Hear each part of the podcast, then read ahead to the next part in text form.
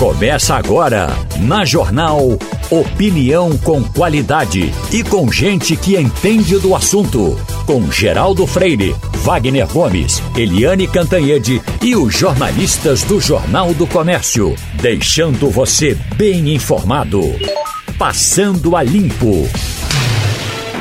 Está chegando Passando a Limpo. Hoje tem Eliane Cantanhede, Wagner Gomes, Maria Luísa Borges Ivanildo Sampaio.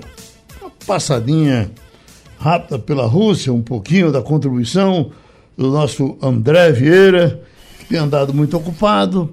Mas, André, eu estava pensando que estava com dificuldade de falar com você pelo Zap. Será que o Zap foi proibido? Esses sistemas estão todos funcionando. O Zap, Instagram, tudo funciona aí para você, não tem problema, não é?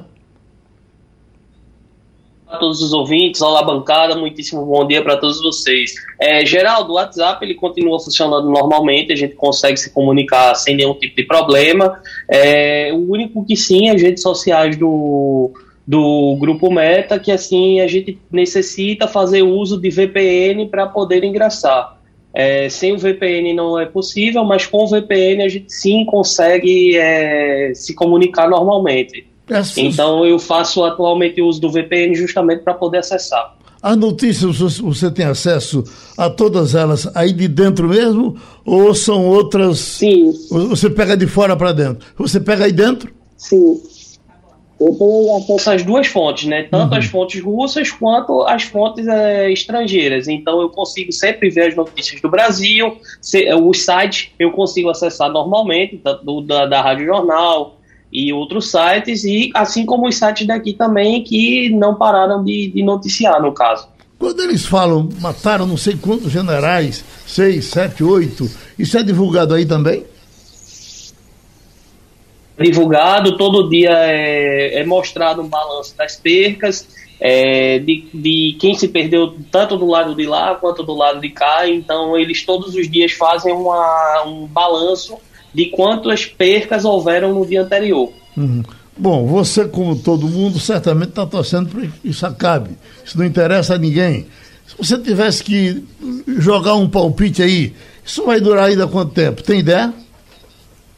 É, Geraldo, eu gostaria que isso acabasse hoje, se possível. No entanto, eu acredito que vai levar um longo e bom tempo, até porque é, os próprios americanos vêm fornecendo armamentos para os ucranianos, então eu acho que esse conflito ele vai se estender por um longo período.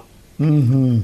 E é, com relação a essas proibições, é, elas já chegaram até você? Você já já está tendo alguma dificuldade por conta dessas dessas dessas sanções aplicadas por outros países? Geraldo, é, a maior dificuldade nesse momento é justamente para poder receber dinheiro, porque boa parte dos bancos aqui é, eles foram incluídos na, nas sanções da Rússia, então, por exemplo, o Sberbank, que é o maior banco aqui da Rússia, que também funciona, tem suas filiais em outros locais da Europa e também na Ásia Central, teve o seu nome excluído do SWIFT, então a gente está tendo que utilizar outras formas para poder receber dinheiro, para poder enviar. Então, nesse momento, a dificuldade vem sendo justamente essa, justamente pelo fato da exclusão de alguns, não todos os bancos russos, da plataforma SWIFT. Já se falava que a, a inflação da, da Rússia era uma inflação alta. A partir dessa guerra, a inflação aumentou, os preços subiram. Uh, uh, tem também mais essa complicação para você? Sim, verdade. Os preços é, aumentaram, aumentaram consideravelmente, principalmente nesse mês de março e, e abril. É, teve uma alta considerável, não só nos produtos no supermercado, mas também é, nos transportes e em outras várias coisas. Então, assim, é, foi notado um aumento, sim, do, do, do, nos preços que praticados aqui. Ah, bom, André, eu estou vendo é, é, todo roupa quente. Está fazendo frio aí na Rússia? Geraldo, incrivelmente, em maio fazendo frio aqui na Rússia. É algo que não tinha sido visto, né? Principalmente no começo de maio, porque já é quente, né? Já é começo, é, já é o final do, da primavera, começo do verão. Então, realmente, hoje está fazendo frio. Hoje, mais ou menos uns 7, 8 graus. Os jovens ucranianos foram proibidos de sair. Os homens tiveram que ficar, mulheres saíram muitas. Eu pergunto, aí também teve esse tipo de proibição? Se você quisesse voltar para cá agora, você poderia? Ou você fica aí porque se quiserem botam você na guerra? Eu posso voltar ao Brasil no momento que eu quiser. É, a grande dificuldade seria encontrar algum tipo de passagem acessível, né? Mas eu teria que dar uma volta muito grande para poder chegar em casa. Mas eu, pelo fato de não ser cidadão russo, eu tenho a possibilidade de entrar e sair da Rússia no momento que eu quiser. Com relação ao cidadão russo, é, há alguma penalidade? Ele, ele é obrigado a ficar? Não. Não? Nesse momento, não. Então tá certo. É, não tem nenhum tipo de restrição. Então, André, aquele abraço, dia das mães vem aí. Aproveita e manda logo um abraço para a mãe e diga para ela que não vai ter presente esse ano, porque você está sem dinheiro. É, gostaria de mandar um abraço para minha mãe, para todas as mães que nos escutam aqui na Rádio Jornal e agradecer a minha mãe por tudo que ela sempre me fez. Olha aí. Então tá certo, André. A gente conversa depois a qualquer momento. A gente sabe do seu corre-corre. Vá viver sua vida e a gente fala depois. O nosso André Vieira, o homem de Moreno, o nosso cônsul na, na, na Rússia trazendo o que é possível trazer de informação. Já estamos com o advogado previdenciarista Paulo Perazzo. Ainda não? Então daqui a pouco ele chega. Maria Luísa, tá, a, a, a, a, cidade está ruim de andar. Essa, essa chuva que tem aí é uma chuva avisada pela, pela PAC. Eu, quando olhei ainda agora há pouco, não estava. Ela está indo e voltando, indo e voltando. É, Geraldo é muito curioso como a cidade do Recife é muito frágil do ponto de vista de, de, de organização urbana. É, a pandemia não precisou nem ser oficialmente declarada encerrada e você já tem um fluxo de veículos absolutamente é, é, como é que eu diria, incontrolável, né? Você tem muita obra na cidade, né? Ali na Avenida Norte faz meses que tem uma obra que não, não assim, que é profunda, você vê que os buracos são enormes e estão sendo, eu acho que são as placas que estão sendo refeitas. O espinheiro, sendo espinheiro, né? Quem mora naquela região já estava acostumado, mas voltou assim de uma forma absurda. Aquela Agamenon que não anda, a Rua do Espinheiro que não anda, estacionamento triplo naquela região ali do Hospital do Servidor, que, do, do laboratório do servidor, que as pessoas param é, no meio da rua para descer. Né? Não tem o estacionamento é totalmente é, insuficiente para a demanda do lugar. Então é, é, é tudo meio que feito para não funcionar. Eu diria que é impossível pensar essa cidade do jeito que está para daqui a cinco anos, Maria É verdade. Vai ficar impraticável. E, veja, e a gente é privilegiado de ter vindo de carro, porque tem uma, uma é, é, enorme parcela, a maior parte da população está é, engavetada lá, feito sardinha né, nos ônibus, ônibus 70%. E, e esperando é, é, do mesmo jeito que a gente. Ou até né? mais. Pois é, porque ainda tem que ir para o TI, ainda tem que esperar uma baldeação. Eu vi hoje o anúncio de que estavam colocando polícia na, nos TIs. Uhum. Minha pergunta é por que não tinha?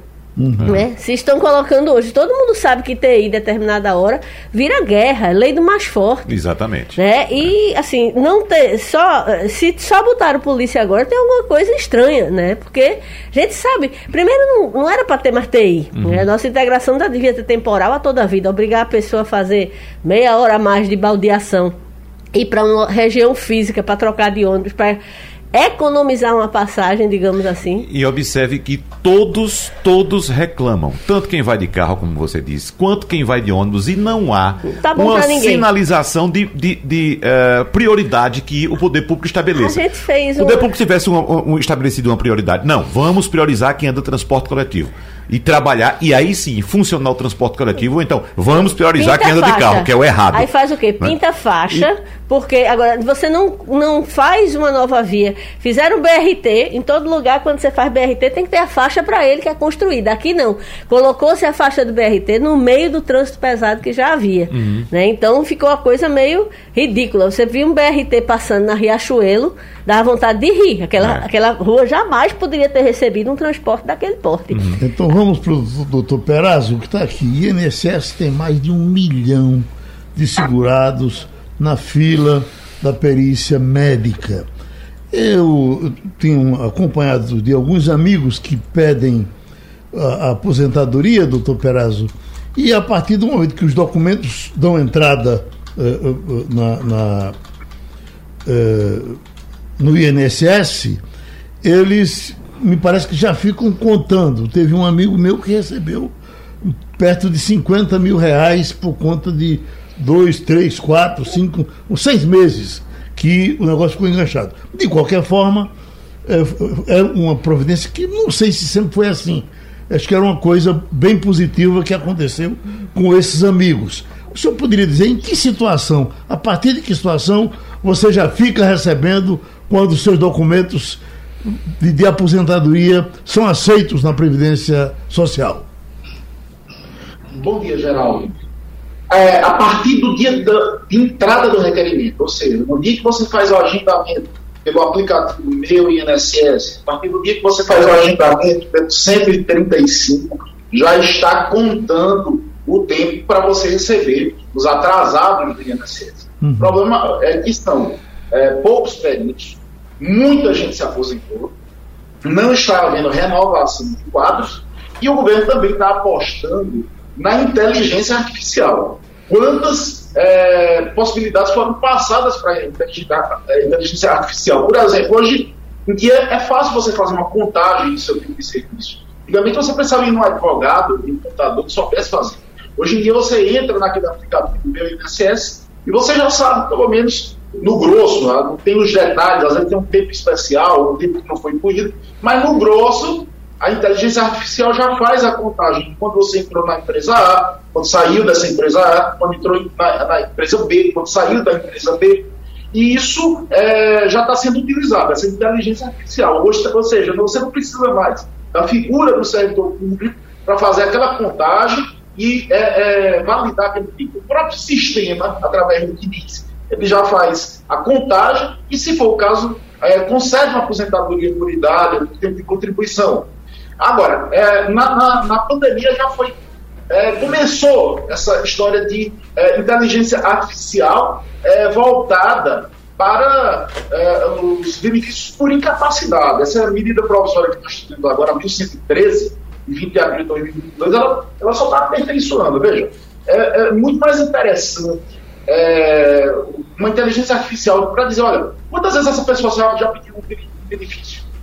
Só uma vez? É, 45 dias, ou seja, custa mais caro para a pessoa e para é, o INSS receber essa pessoa, é, colocar um, um, um, agendamento, um horário do pé, para uma pessoa que vai ter um, um, prazo só de 45 dias. Ou seja, é, eles vão analisar quantas vezes a pessoa está pedindo. Se é uma pessoa que pede reiteradamente um atrás da outra, desses casos, muito provavelmente vai ter é, a necessidade de perícia. Para uma pessoa que vai pedir uma vez na vida ali, benefício curto, muito provavelmente não vai ter mais perícia. Através dos atestados médicos, dos laudos, é, vai se concedendo confiabilidade para o um médico particular. Ou seja, um, temos bons médicos, grandes médicos, grandes médicos que não nunca se meter, é, meteram em falta, falcatrua. Então, assim, é, já se vai saber quem é o médico, é, se aquele médico atua fora, se é um médico do Rio Grande do Sul ou não. Ou seja,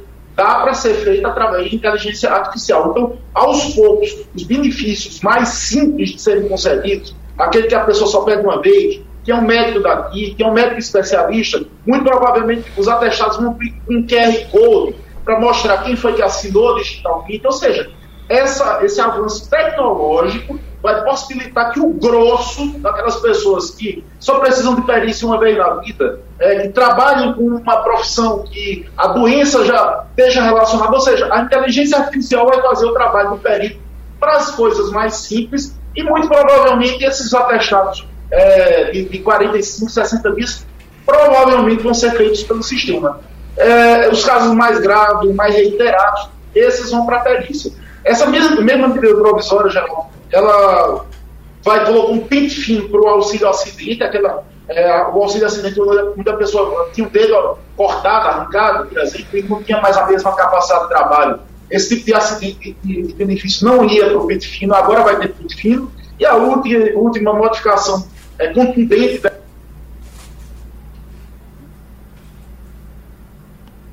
Seu bicho aí parou. Então tá certo.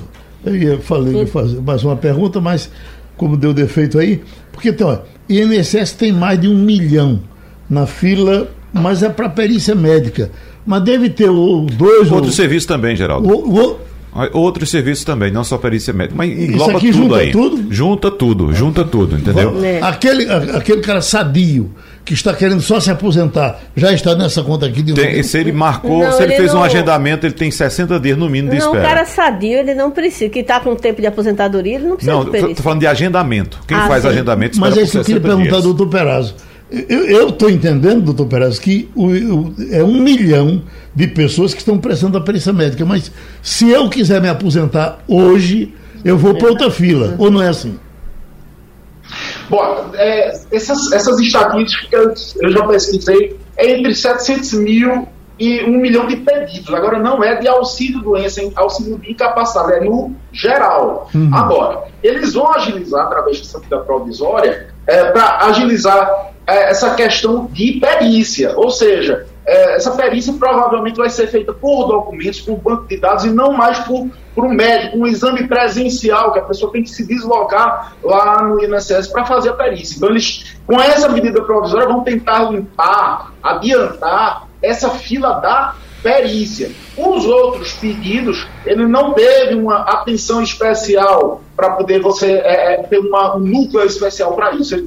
E muitos já estão sendo feitos através da inteligência artificial. O, quando deu um problema aqui na explicar a transmissão, que eu falei foi o seguinte: foi reinstituída é, uma gratificação por produtividade. Então, a gente já viu isso de outras vezes. Toda vez que é, a medida provisória abre orçamento para pagar por processo analisado ao perito, ao servidor, então a gente tem um aumento dramático nessa questão de análise de benefícios. Né? É, olha, a sua meta é 50, mas se você fizer os seus 50 e mais 20 extra, você ganha nos 20. Então, abriu-se a possibilidade, com essa medida provisória, deles ganharem um extra por é, serviço realizado, isso vai diminuir a fila, e também essa questão de é, uma normatização maior em cima de benefícios por incapacidade curtos. 45, 60 dias, vocês vão ver. Vai ter muita tecnologia, inteligência artificial, perícia pequena, problema curto de doença, não, não, provavelmente não vai se ter mais período.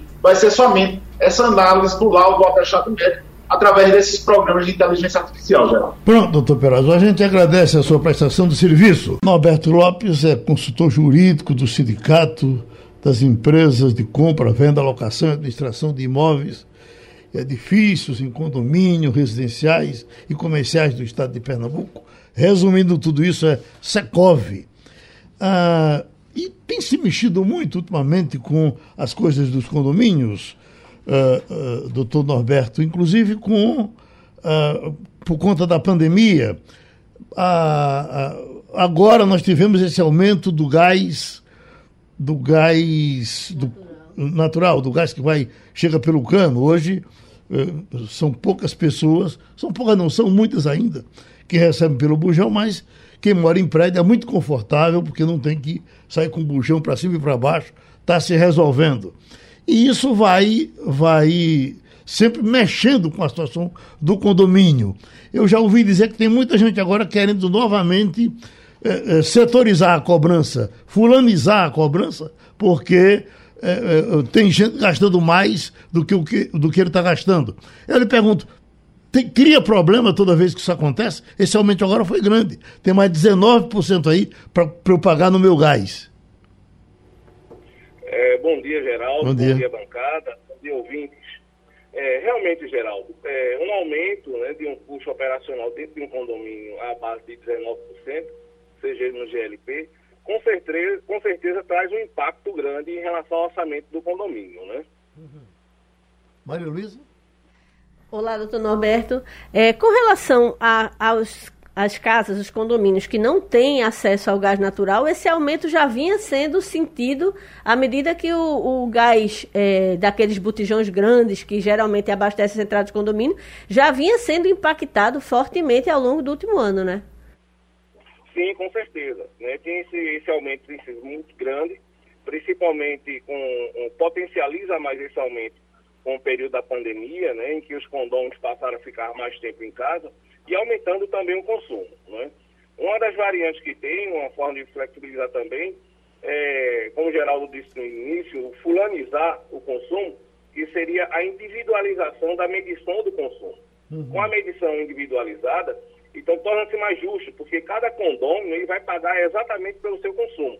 Claro que ele vai sentir todos os aumentos que tiveram mas esse aumento ele não vai ser fracionado de forma igualitária entre aqueles que consumiram mais ou aqueles que consumiram menos. Agora, para fazer essa fulanização que eu lhe falei, ela é, é, é, é, complicada, é fácil fazer, desde que eu peça a, a, a, no condomínio eu consigo? É, Geraldo, é, inicialmente tem que passar por uma assembleia, certo? Uhum. Mas seria uma assembleia simples porque entendo que seria uma obra útil. E Pernambuco está muito bem municiado de empresas é, bastante competentes para fazer esse tipo de individualização, que ela é realizada não só em relação à medição do gás, Sim. mas também é feita a individualização em relação à medição do consumo da água. Uhum. Exatamente. Agora, doutor Norberto, essa individualização do consumo, quem define e tem poderes para isso é o próprio condomínio ou a legislação já que trata sobre o assunto? Em relação a, a principalmente em relação ao consumo, à individualização da água, é, Pernambuco é até pioneiro. Nós tivemos a primeira lei em relação à individualização da água e depois Michel Temer, ele em 2011 também tem uma lei federal permitindo e determinando até essa individualização em, em imóveis novos. Né? Uhum. É, mas sobre, por se tratar de uma obra útil e que com certeza vai ser necessário uma taxa extra para fazer essa adequação, tem que também passar por uma assembleia. Atraso de condomínio, doutor. O cara que atrasa três meses, quatro meses, é tão comum esse tipo de reclamação. Ah, ah, ah, evidentemente que há muito tempo se tenta a penalização, me parece que já conseguiram para quem atrasa. Mas qual é, o que é que acontece com quem eh, não paga o condomínio em dia? Bem, veja só, o STJ já definiu que em relação às áreas comuns, ao uso das áreas comuns, não pode haver nenhuma restrição certo? Porque isso estaria indo de encontro ao direito de propriedade do condomínio, seja ele inadimplente ou não. Em relação a alguns serviços, e nesse caso estamos falando principalmente da água, eu entendo que a matéria ainda não está devidamente pacificada. Alguns entendem que pode sim haver a suspensão do fornecimento de água e outros entendem que não. Porém, porém, por segurança, sempre será interessante colocar isso em assembleia, botar essa determinação em assembleia para votação. Uhum. Ivanildo Sampaio, problema com o condomínio? Eu ia perguntar ao doutor Norberto, Geraldo, se condomínio foi feito para dar lucro. Eu pergunto por isso, porque eu sou condômino, é, tenho uma casa numa área onde são 12 ou 13 proprietários mais, e todo ano o balanço do condomínio fecha com lucro. Ninguém é, sabe onde esse lucro é aplicado, fica sempre esse dinheiro lá, enfim. Como é que a gente avalia, como é que a gente fiscaliza isso, corrige isso, cobra isso? Tinha que ser uma reunião de condomínio para baixar o que se paga hoje. Eu queria saber como é que essa coisa funciona. É, na verdade, eu não diria que seria um lucro, certo? Seria, na verdade, seria interessante todo condomínio, vamos pensar o condomínio como uma residência. É importante que aquele chefe de família, aquela chefe de família, sempre tenha um fundo de reserva para futuros reparos, futuras situações emergenciais. Se a gente for multiplicar isso a título de condomínio com 20, 30, 40 unidades, esse fundo de reserva ele vai ter que ser um valor bem é, é, é, considerável. Então, quando se fala em um orçamento, uma previsão orçamentária e que estaria dando lucro, na verdade não é um lucro. Esse valor é realmente para um fundo de reserva. Futuramente, todo condomínio vai ser necessário passar por uma inspeção em relação à sua estrutura. Nós temos lei em relação a isso, que é 13.032. E para isso também requer ônus. Né? Você vai ter condições de fazer um reparo, é, uma, alterar uma, uma recuperação de fachada, que normalmente é uma obra de um custo elevado, então você já vai ter pelo menos um fundo de reserva para iniciar a obra. Oi, Malu. Doutor Norberto, a gente falou muito aqui, o senhor falou, inclusive defendendo, falando da legislação, da individualização da água e do gás e de possíveis punições para condôminos que por acaso não estejam é, é, pagando. A questão é que, na hora que individualiza, não é transferida para a concessionária a cobrança. Continua sendo feita a, a, a partilha através de uma empresa tudo mais, mas termina sendo feita pelo próprio condomínio.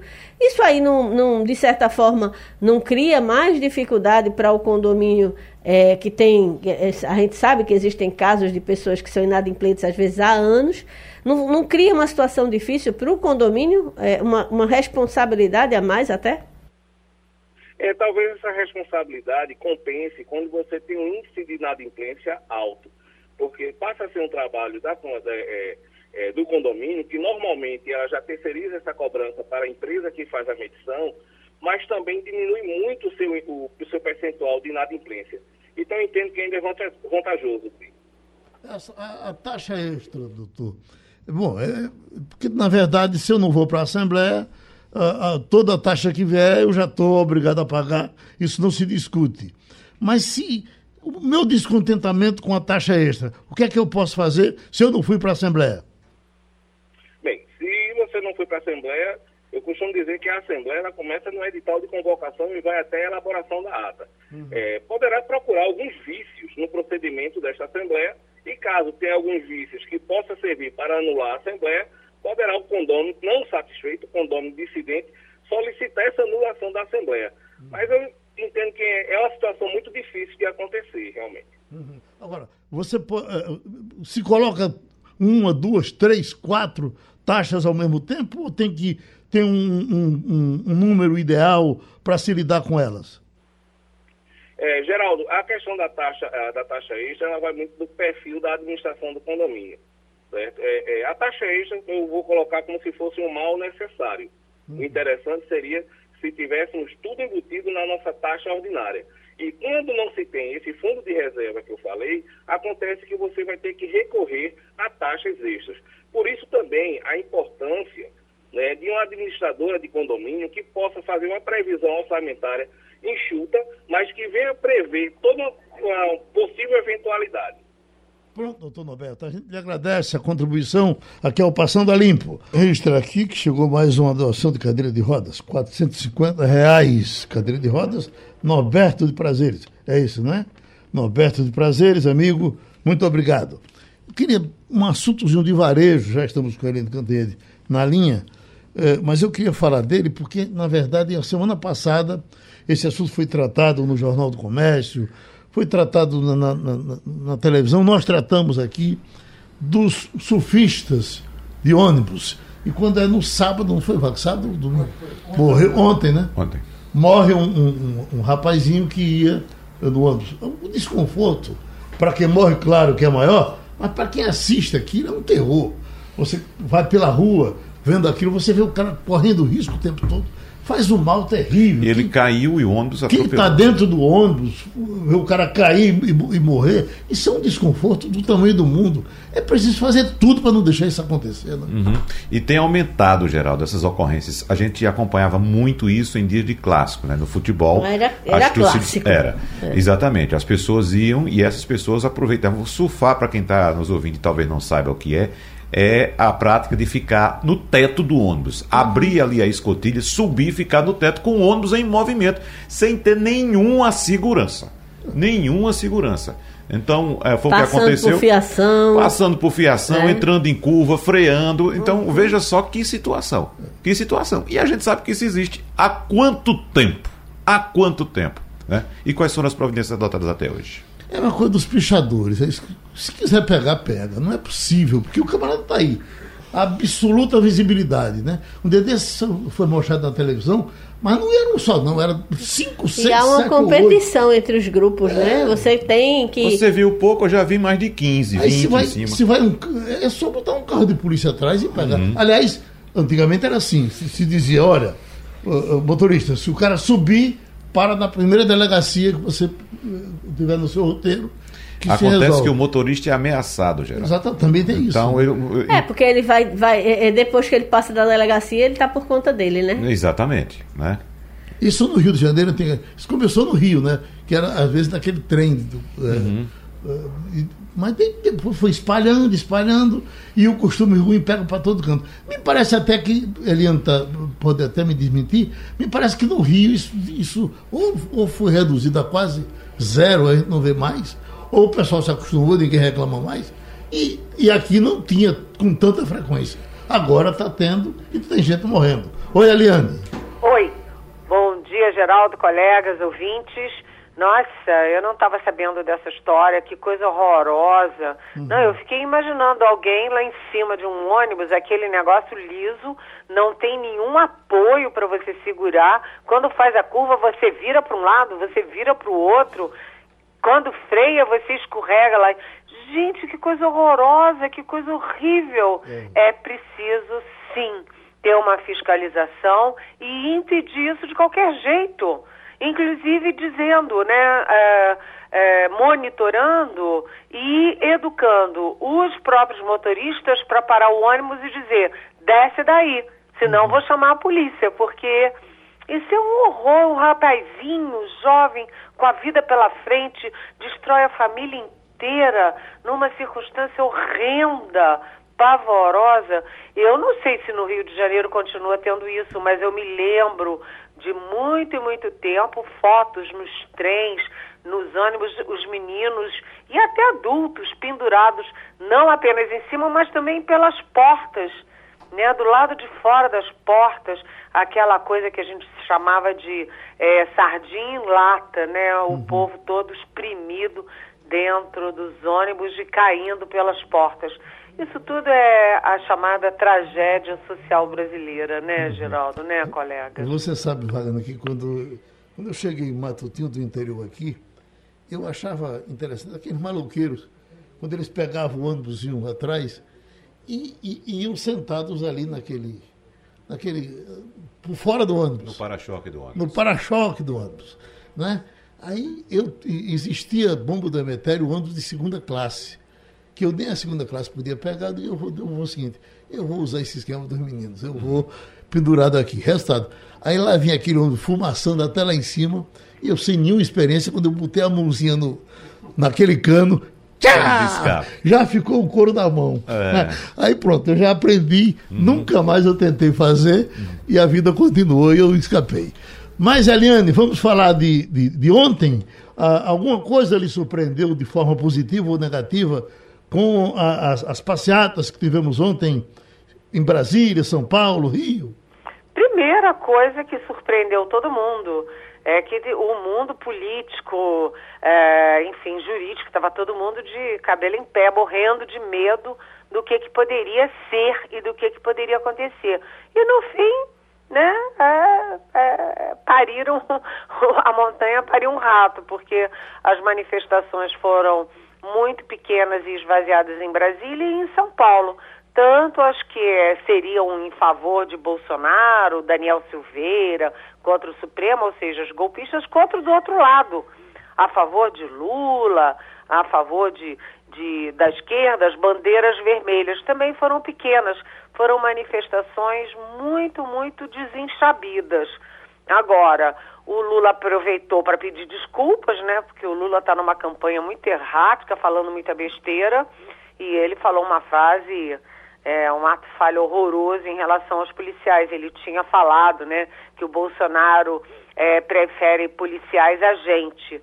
E aí ontem ele tratou de corrigir, elogiar e dizer que os policiais é que salvam os trabalhadores, tentando corrigir o ato falho. Uhum. E do outro lado, o Bolsonaro fez um meio termo, né? Porque o Bolsonaro foi aqui em Brasília, deu uma passadinha, porque ele tinha que dar satisfação ao público dele, aquele é, bolsonarismo raiz que fica gritando contra o Supremo, contra a eleição, contra tudo. Ele foi, deu uma passadinha de 10 minutos e foi embora. E não subiu num palanque, nem saiu fazendo discurso. Ele fez uma coisa gravada para São Paulo, mas também assim muito é, inodora. Por quê? Porque o Centrão, que é frio, experiente, sabe das coisas, está dizendo, presidente, para de criar essa guerra. Essa guerra não interessa a ninguém. Então, o Bolsonaro não usou as manifestações para atiçar aí a guerra, né, jogar mais é, fogueira, mais lenha nessa fogueira, mais álcool nessa fogueira da crise institucional, mas ainda há dúvidas de como que ele vai fazer essa semana. Enquanto isso, Daniel Silveira, que é esse camarada de quinta categoria, está fazendo campanha para ser candidato no Rio de Janeiro. Ivanildo Sampaio. Bom dia, Eliane. Eliane, eu tenho conversado com alguns políticos pernambucanos, uns com mandato, outros sem mandato, mas todos eles seguem o mesmo pessimismo. Eles acham que, que se Bolsonaro perder as eleições, e não é difícil isso, ele não aceitará o resultado e culpará o sistema eleitoral. Dirá que as, as eleições foram, foram é, fraudadas e que ele daria um golpe, eles usam esse termo, daria um golpe e teria o apoio de parte considerável das Forças Armadas. Esse é o sentimento dos políticos aí em Brasília ou isso é pessimismo do, dos, dos, políticos pernambucanos? Não, isso não é um sentimento, é o pavor que graça aqui em Brasília. Todo mundo está apavorado com isso. E aí a gente vê de, desde 1985, na redemocratização brasileira, você não vê a necessidade de ministros do Supremo, do ex-presidente do TSE, o atual presidente do TSE, o futuro presidente do TSE, todo mundo fazer fila para defender a democracia, as instituições e as eleições. Agora você tem o presidente do Senado, Rodrigo Pacheco, também nessa campanha, né, pró-eleição, pró-urna eletrônica, pró-sistema eleitoral e eles ganharam um apoio muito importante, que é do presidente da Câmara, o Arthur Lira. E por que, que eu digo que é muito importante?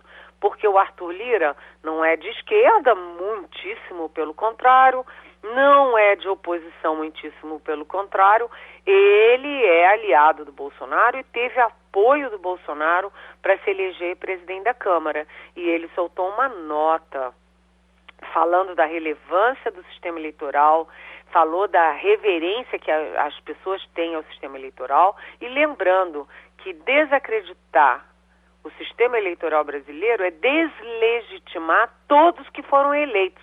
Ou seja, o que, que ele está dizendo? Todos, inclusive o próprio presidente. Porque o Bolsonaro diz que a eleição que deu vitória a ele também foi fraudada. É um caso único no universo de alguém que foi eleito e diz que a eleição que o elegeu foi fraudada. Então, há um temor de que o Bolsonaro, se perder a eleição, repita o Donald Trump nos Estados Unidos. O que, que o Trump fez?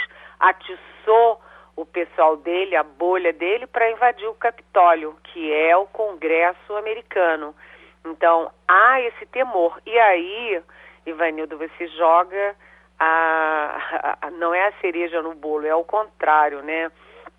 Joga aí a bomba atômica nessa história, que é a toda o todo o esforço do Bolsonaro para atrair as Forças Armadas para esse plano B ou esse projeto maléfico, né? Então, toda hora você tem que conversar com as Forças Armadas e as Forças Armadas dizendo, não, quem for, quem ganhar vai tomar posse e ponto final. Agora, Bolsonaro querer um sistema eleitoral paralelo com as Forças Armadas monitorando, vigiando o, o, a justiça eleitoral civil, isso é uma loucura, né? É uma barbaridade. E aí você tem todo o ambiente na justiça, é, no Congresso, na mídia, é, se organizando para defender as eleições brasileiras. Oi, Wagner. Eliane Cantanhede, eis que surge um novo herói no Brasil. E antes que alguém pense, esse herói que recebeu uma homenagem de duas horas de duração no Palácio Planalto com uma espécie de condecoração emoldurada, Eliane, não é nenhum médico que tenha salvado vidas durante a pandemia, não é nenhum enfermeiro, nem um técnico de enfermagem que tenha superado dificuldades para atender as pessoas e salvar essas pessoas durante a pandemia, ou um professor que tenha feito de tudo, passando por cima de tudo, para levar aula e conhecimento aos seus alunos durante esse período. Esse herói chama-se Daniel Silveira, Eliane Cantanhede, e que papelão e que nível, a que nível chegamos no Brasil? Olha, Wagner, você sabe que lá no Supremo todo mundo chama esse camarada aí de miliciano. É, os ministros falam com ele, com os outros assim: vem cá, quando é que a gente vai julgar o miliciano? Vem cá, quando é que vai ser a sessão do, do miliciano? Eles só chamam de miliciano. Por quê? Esse cidadão bombado, assim, fortão, valentão, ele era policial e enquanto policial ele teve dezenas, eu não estou exagerando, dezenas de punições e investigações disciplinares. Um cara indisciplinado, um cara desorganizado, um cara subversivo da sua própria instituição, que era a polícia. Aí ele uh, sai, uh, vira bolsonarista, vira candidato, se elege deputado. A mulher dele é, simplesmente tinha é, criminosamente usufruiu do auxílio emergencial dos pobres. Quer dizer, é uma gente horrorosa. E é esse sujeito que ameaça o Supremo, ameaça a democracia, as instituições, e que é, foi é, preso, que foi condenado por 10 votos a um no Supremo há oito anos e nove meses, que é transformado em herói nacional. O Bolsonaro, o presidente da República, usa o Palácio do Planalto, que não é dele, é do Estado brasileiro, é da nação brasileira, durante duas horas para homenagear esse camarada, que agora vai para palanque, faz discurso e que é candidato. Gente, isso é tapa na cara, não do Supremo, mas é um, um tapa na cara na sociedade brasileira. Maria Luísa? Bom dia, Eliane Cantanhede. A gente está começando uma semana bem decisiva do ponto de vista do processo eleitoral. A gente tem esse fim de prazo para mudanças, né, que é agora na quarta-feira. É, Acredita-se que o lançamento oficial da candidatura de Lula aconteça essa semana. E a gente tem esse cenário aí que você está descrevendo dessa guerra é, entre a ala bolsonarista e o Supremo, com várias, é, eu diria, várias é, vários capítulos, né? A gente teve tanto é, é, é, questões assim de agressões ao Supremo, como a gente teve aquela fala de Barroso que foi super mal, mal vista pelas Forças Armadas, em que ele diz que as Forças Armadas estão é, estariam pra, nesse processo de vigiar, atacar as eleições, enfim, é, que é que a gente pode esperar para uma semana tão decisiva? Ao, long, ao, longo dessa semana, muita coisa, muita água deve rolar por baixo das pontes todas, não é isso? É isso, Maria Luísa. Agora, o Luiz Roberto Barroso, né, o ex-presidente do TSE e ministro do Supremo Tribunal Federal, o que ele disse, ele fez vários elogios às Forças Armadas, o que ele disse é que as Forças Armadas estavam sendo orientadas a trabalhar contra as eleições, contra o sistema eleitoral. E aí teve uma reação em série, né? Do vice-presidente, do ministro da Defesa, todos eles generais de quatro estrelas, um da reserva, outro da ativa. Mas, na verdade, o Barroso, ele elogiou as Forças Armadas e o que ele condenou foi a tentativa de capturar as Forças Armadas é, no processo eleitoral, né? E, o, e essa semana é uma semana decisiva por quê? Porque o Bolsonaro ontem fez uma coisa mista. Ele foi à manifestação rapidamente, mas ele não discursou. Mandou um vídeo gravado para São Paulo, em que também maneirou um pouco a barra. Mas como será Jair Bolsonaro essa semana? Ele vai insistir em aprofundar a crise com o Supremo? com as instituições, contra as eleições, contra a democracia, ou ele vai dar um passo atrás? Essa é uma dúvida. Né? A segunda é que o Lula vai lançar a candidatura dele no fim de semana, no sábado. Então o Lula também tem que fazer um monte de ajuste na campanha dele, porque a campanha dele está toda uma bagunça. O Lula está falando besteira, é, já trocou o marqueteiro, a coisa está complicada lá. Então o ambiente está muito deteriorado, né? O ambiente está muito tenso. E essa semana, como você disse, quarta-feira, atenção, todo mundo que está ouvindo a gente, vamos fazer uma campanha. É, é, o prazo final para tirar o título de eleitor, é o prazo final para mudar o domicílio eleitoral. Quem está no exterior para votar para presidente tem que mudar o domicílio eleitoral, tem que fazer a inscrição. Tem a, é o prazo final para os jovens brasileiros se inscreverem como eleitores. Até o Leonardo DiCaprio fez campanha a favor do, do voto dos jovens e o Bolsonaro deu um tapa, né, pelo Twitter no Leonardo DiCaprio. E o Bolsonaro não gosta do Leonardo DiCaprio porque o Leonardo DiCaprio defende o meio ambiente, a Amazônia, as florestas e o Bolsonaro implica com isso. É curioso, mas é assim. Então, é, o ambiente essa semana, Maria Luísa, está muito conturbado e com muitas notícias, inclusive na terceira via. Na última sexta-feira, nós entrevistamos aqui o ex-presidente Lula e não deu tempo a perguntar pela terceira via. Quando, nós quando eu encerrei aqui a entrevista com ele, ele ficou. É, dava para ouvir ele ele dizia, não, não vai ter a terceira via de coisa nenhuma. A gente não chegou a perguntar. Ele estava querendo dizer que a terceira via é inviável. E o tempo vai passando, vai passando, vai passando. Aí eu lhe pergunto: ainda há, há, há, essa possibilidade? Ou, na verdade, vai acontecer como estão querendo Lula e Bolsonaro? Não vai ter terceira via? Olha, Geraldo, primeiro a gente deve lembrar que o Lula errou. A estratégia do Lula foi errada do Lula e do PT. Apesar da genialidade política do Lula, que isso ninguém nega, ele errou. Por quê? Uh, o PT não poderia trabalhar sobre a, contra a candidatura Moro, do Sérgio Moro. Por quê? Sem o Moro, os votos do Moro vão basicamente para o Bolsonaro, não só para o Bolsonaro, mas vão para o Bolsonaro. Né? Era melhor ter o Moro segurando ali 8%, 9% dos votos para ele do que liberar essa gente toda para o Bolsonaro.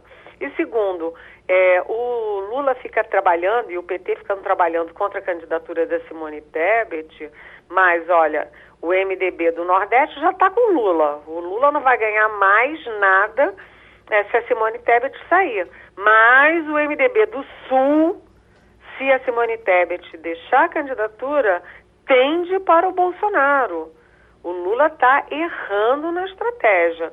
Agora, a terceira via está fazendo água por todo lado.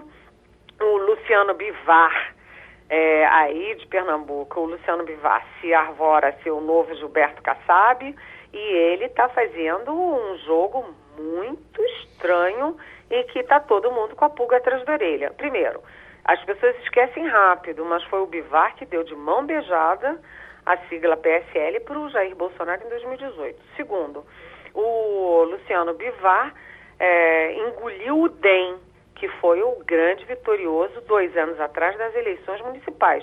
Ninguém mais fala de DEM nenhum e do pessoal do DEM, só do Luciano Bivar. Terceiro, ele está usando a União Brasil, que é poderoso e rico, tem ramificação e tudo, é, para fazer o jogo dele, Bivar. E ele simplesmente matou a candidatura Sérgio Moro. O Moro era um, a estrela do Podemos, foi para a União Brasil e morreu, acabou. Né? Ele foi a grande nova onda e virou nada, virou pó. Então, a, o que se suspeita, eu não estou dizendo que é, porque ninguém me diz que é. Eu não tenho nenhuma prova e evidência. Mas é o que se suspeita em Brasília que o Luciano Bivar, na verdade, por baixo dos panos, está fazendo o jogo do Bolsonaro. E na quarta-feira ele anuncia o desembarque do União Brasil da terceira via. A terceira via vai é, desbilinguindo. Uhum. Pronto, a gente teve outra vez a participação de Helene Cantanhede, direto de Brasília, a qualquer momento. Ela volta e por aqui a gente termina o Passando a Limpo. A Rádio Jornal apresentou opinião com qualidade e com gente que entende do assunto. Passando a Limpo.